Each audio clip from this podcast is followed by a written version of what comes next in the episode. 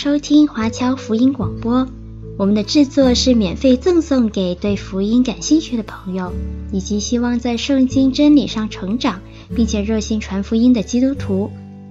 您可以透过电话和电邮向我们索取，或浏览我们的网站 cgbconline.org 来了解我们的最新资讯和制作。您也可以在 Apple Podcast、Google、Spotify 以及 SoundCloud 等各大 Podcast 平台的手机应用程式上搜索 CGBC Online 或加拿大华播来收听华播的制作。我们也欢迎您以自由奉献的方式来支持我们的事工。再次感谢您的收听。感谢主，我们有机会聚在一起，一起来看看新约的作者马可。我们说，谈到马可这个人物的时候，我们要注意的一个概念就是，这是一个曾经常常逃跑的少年，但是最终他的生命降服在神的权柄之下。我们要达成的目标，一个就是。真的是了解到马可的他的活动情况以及他所的所写的书卷的重点，一方面也从中体察一下，就是马可他的写作目标以及他自身的那种服饰热情。在整个新约当中，马可的作品就是马可福音，所以在我们要记得把这些新约的目录背诵下来的时候，就是第二卷就是马可的。写作的作品，在谈到马可这个人的时候呢，圣经当中第一次很明确的出现到关于他的生平的记载的时候，我们是了解到说，当希律亚基帕王他把使徒彼得关押以后，天使他就把彼得从牢狱当中释放出来，而彼得被释放以后呢，他就是想到了。应该很多众弟兄姐妹都在马可母亲玛利亚家聚集，所以他就前往到马可的家中。而马可的家呢，当他叩门的时候，是有使女，就是罗大来应门的，并且这个罗大也是太过兴奋了，忘记帮助彼得把门打开，他就去就是报信。从整个记载过程中，我们就知道说。马可的家庭应该是蛮富裕的家庭，就是，并且他是以色列人。当我们知道马可是耶路撒冷人的时候，接下来《使徒行传》就告诉我们说，他跟巴拿巴是有亲戚关系的。巴拿巴和保罗都在安提阿教会服侍，而圣灵感动安提阿教会的众人，让他们。把巴拿巴和保罗差派出去进行旅行宣教。这个时候呢，就是巴拿巴把他的表弟马可作为帮手也带上了。我们接下来来看看他们这个旅行宣教的过程。他们首先第一站是返回了巴拿巴的家乡，就是居比路。我们知道说是居比路人，就是来到安提阿，并且首先开始把福音传给自己同胞之外的人，他们从巴拿巴的家乡居比路就是岛离开以后，他们的真正进入到旅行步道的时候，他们的第一步是到了那个就是别家，就是庞菲利亚的，就是省会。但是呢，到了这个地方，我们就看到说，马可其实不愿意再继续和巴拿和。保罗一起去到这种外邦的地方宣教了，所以他一到别家，他其实就告别了巴拿巴和保罗的，就是旅行宣教的团队。我们知道说，这个时候其实严格说，他们的宣教旅程还没有开始。马可就直接就是返回了，就是耶路撒冷。好，这件事情就是导致一个什么后果呢？就是当他们第一次宣教返回以后，接下来保罗他就是跟巴拿巴有建议说：“哎，我们要不要回去看望一下那些我们宣教过的地方？”从我们后面看到的那个加拉太书的情况，我们也知道说，他们第一次所宣教的就是加拉太地区，后来其实福音的根基就是受到了冲击，所以保罗就提出来要去看望一下。准备出发的时候，就发生了一件事情，巴拿巴呢还想再次带上他的表弟马可。但是保罗认为说，他在第一次的时候就已经半途而废了，带上他实在是不妥当，所以他们就是各执己见。后来我们看到说，他们一个团队就变成了两个团队，就是保罗带上了就是希拉，继续他的那个第二次旅行宣教。而巴拿巴呢，就是带上了马可，带他去那个居比路服侍。后面虽然没有记载到巴拿巴和马可具体的行程，但是我们了解到说，圣经记载就是是保罗第二次、第三次去到那个西，不仅仅去到西亚，还去到欧洲宣教，应该把巴拿巴和那个马可。并没有，就是同样就是这样大规模的，就是向外邦人宣教，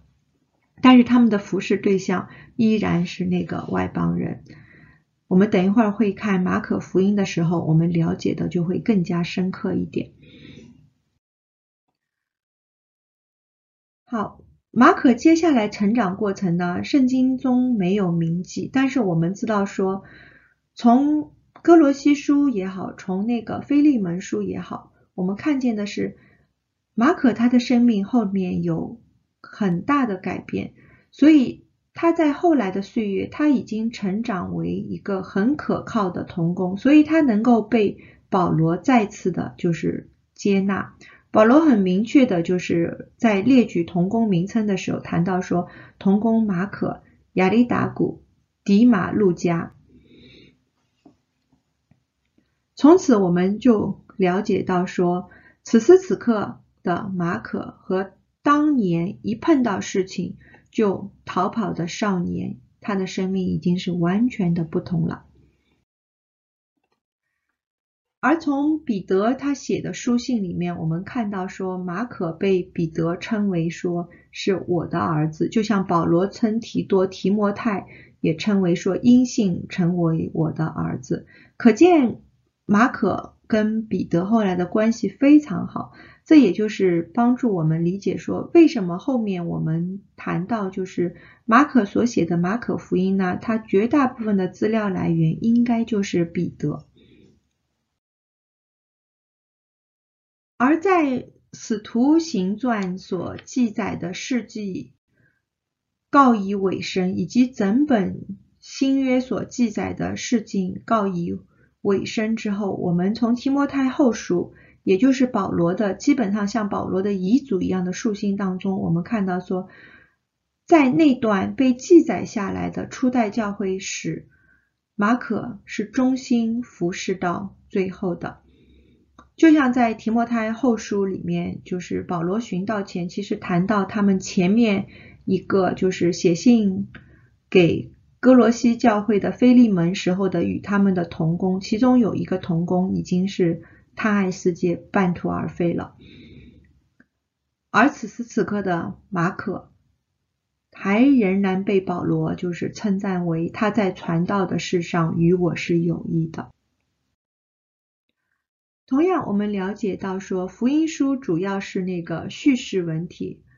记载了耶稣的生平当中的一部分。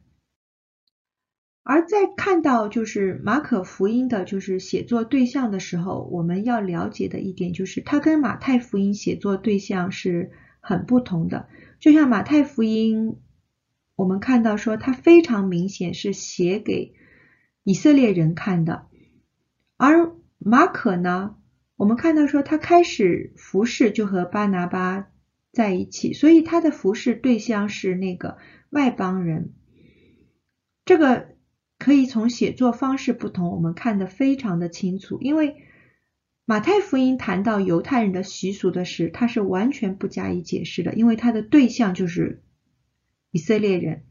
而我们看到的就是马可福音，他谈到一些犹太民族的传统的时候，他特别后面再加注一下解释。从这些解释里面，我们就能够叫什么了解到说，马可福音他写作的对象应该是外邦人，他让外邦人认识这一位主。并且他行文当中，若是出现犹太人常用的一些亚兰文的时候，他也会把就是亚兰文的意思翻译出来。这样他会告诉我们啊，什么叫做半尼奇？半尼奇的意思就是雷子。就像他记载了，就是雅鲁的女儿，主耶稣当时让雅鲁女儿复活的时候，他所说的话用的是亚兰文。就是叫达利达米古，但是他就把它翻译出来说啊，这句话的意思就是闺女啊，我吩咐你起来。由此可见，说马太福音的写作对象和就是马可福音是很不一样的。我们接下来呢，我们来看马可福音整篇的行文布局。马可福音它大致的记录呢，就是比较尊重时间。但是呢，它有一些在细节的时候，它会把就是时间的先后顺序有所调配。我们之所以这样谈及呢，是因为路加福音它在记载的时候，它特别提到说，它是尽可能按照时候先后顺序所记载事实。而我们看到马可福音跟路加福音对比的时候，哦，好像有些事情的先后顺序不太一样，我们就。说我们基本上是以路加福音就是为准，这是马可福音的一个特点。然后马可福音呢，也是四卷福音书里面篇幅最少的福音书。它这里面就是非常强调主耶稣的那个权柄，并且它让我们看见这一位拥有权柄的主耶稣基督，他是行动力极强的。他不断的教导，他不断的行神迹奇事，所以他的时间线的那个推进非常的快。所以有的人评价说，他这样的就是行文风格，就是非常适合就是罗马人的作风。罗马人的作风也是，他们非常的务实，他们行动力非常的强。所以在我们打开马可福音的时候，我们就可以看到，他直接告诉我们说，神的儿子耶稣基督福音的起头就是施洗约翰这一个先锋官，然后简单记载了这个先锋官是应验了就是以赛亚的预言之后，他马上就让我们看见主耶稣受洗受试探以后开始传道的生活，所以在看到三章的时候，我们就看到说。他向众人传福音，他也呼召一批人成为他的全时间的跟随者。他赐那些全时间的跟随者的意向，就是你得人可以如得鱼一样。而接下来行文，他从三章十三节进到六章的时候，就让我们看到说，他设了十二个门徒。随时随地跟随在他们身边，让他们这一批人经历了非常震撼人心的神迹奇事，以至于让他们对主耶稣基督的权柄有更加深刻的认识。六章开始就是这批门徒跟随他们一段时日以后，他就赐他们权柄，把他们差派出去，让他们去。实际的操练就是传福音的工作。看到就是八章的时候，我们再次看到那一段，我们谈马太福音，我们就谈到比较让我们心里难过的就是那一段历史，就是在教导的最后，主耶稣就是很明确的向他们宣告了说，他是要去到耶路撒冷。他要去到耶路撒冷，付出自己的生命，他要被害。但是他一遍两遍这样宣告的时候，他身边的最亲近的那些门徒不能够理解。所以，当神宣告出他有舍去生命、拿回生命的权柄的时候，我们说这些一直跟随着主耶稣的，他们依然难以理解。所以，当主耶稣的预告变成事实的时候，他们前往耶路撒冷，而在最后一周的教导过程中，也就是和各方势力的，就是对答过程中，主耶稣其实向门徒显明了一件事情，就是旧约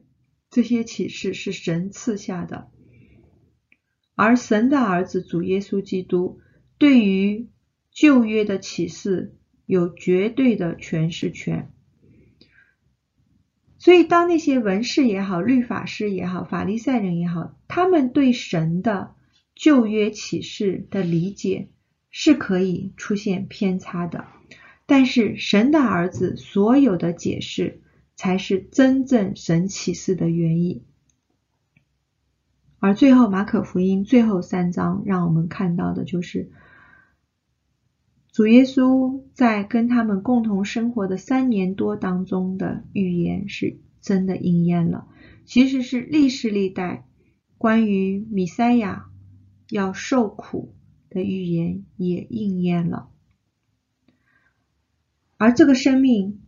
是神用他的权柄舍去的，为的是救我们每个人愿意相信的人可以从死入生。同样，他舍去生命，他也可以拿回他自己的生命。这也就是让我们看见说，创造生命的神对生命拥有绝对的主权。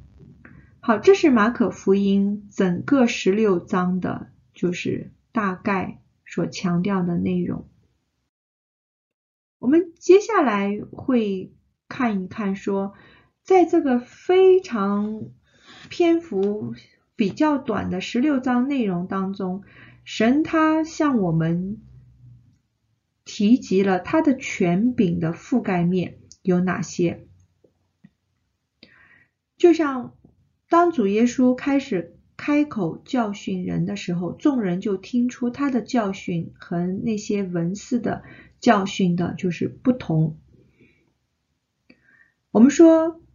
文士他首先也是神启示的聆听者，所以。他在教训的时候，在谈及自己的理解的时候，有的时候因为不甚明了神的心意，所以他的教导当中就是没有那种斩钉截铁的权柄。但是他这里就是形容主耶稣的教导，就是说他的那些教导就是拥有绝对的权柄。人的心是很敏感的，听得出这个当中的不同。这就是谈到主耶稣的权柄是关乎神的启示的教训的权柄。接下来他谈到的权柄呢，就是神的权柄是可以就是命令污鬼的，命令那些就是邪灵的。我们就了解到说，哦，原来这些灵界，他们的能力可能是高于我们人，但是他在神面前不值一提，因为比我们能力无论强到哪里去，他依然在神面前是一个被造者，所以神在这些污鬼邪灵身上拥有绝对的权柄。接下来就是谈到一个非常重要的概念，就是。我们这一位人子主耶稣基督，他是有赦罪人的权柄的。就像我们在这个摊子的事件上，我们能够了解到一件事情，就是让摊子行走是我们眼睛看得见的，而这个摊子是因罪导致瘫痪，当神。说他要赦罪的时候，这件事情好像比较无形，比较看不见。这就是为什么当时就是主耶稣被质疑说，这个人胡说八道，哪有赦罪的权柄啊？但其实我们知道说，这个无形的、看不见的赦罪的权柄，其实远高于神行神迹奇事的权柄。我们常常要了解一点，就是神迹奇事不仅仅神能够做，神所创造的天使的能力也是可以行神迹奇事的。就像我们前面谈到说，天使无论是堕落天使，还是无论继续服役的顺服神的天使，他们的能力都要高过人。所以人做不到的事情，就是被我们称为神迹奇的事情，神能做，受神差。派的天使能做，那些堕落拒绝神的邪灵也能够做，但是赦罪的权柄是独独属于神的，因为世界万物为他所造，我们所犯罪要付出的代价，神是要追讨的。后面也谈到，就是神的权柄。是涉及到说，当他把那些门徒差派出去的时候，他也会把相应的权柄赐给他们。同样，他的权柄差派门徒，而这些门徒去传完道，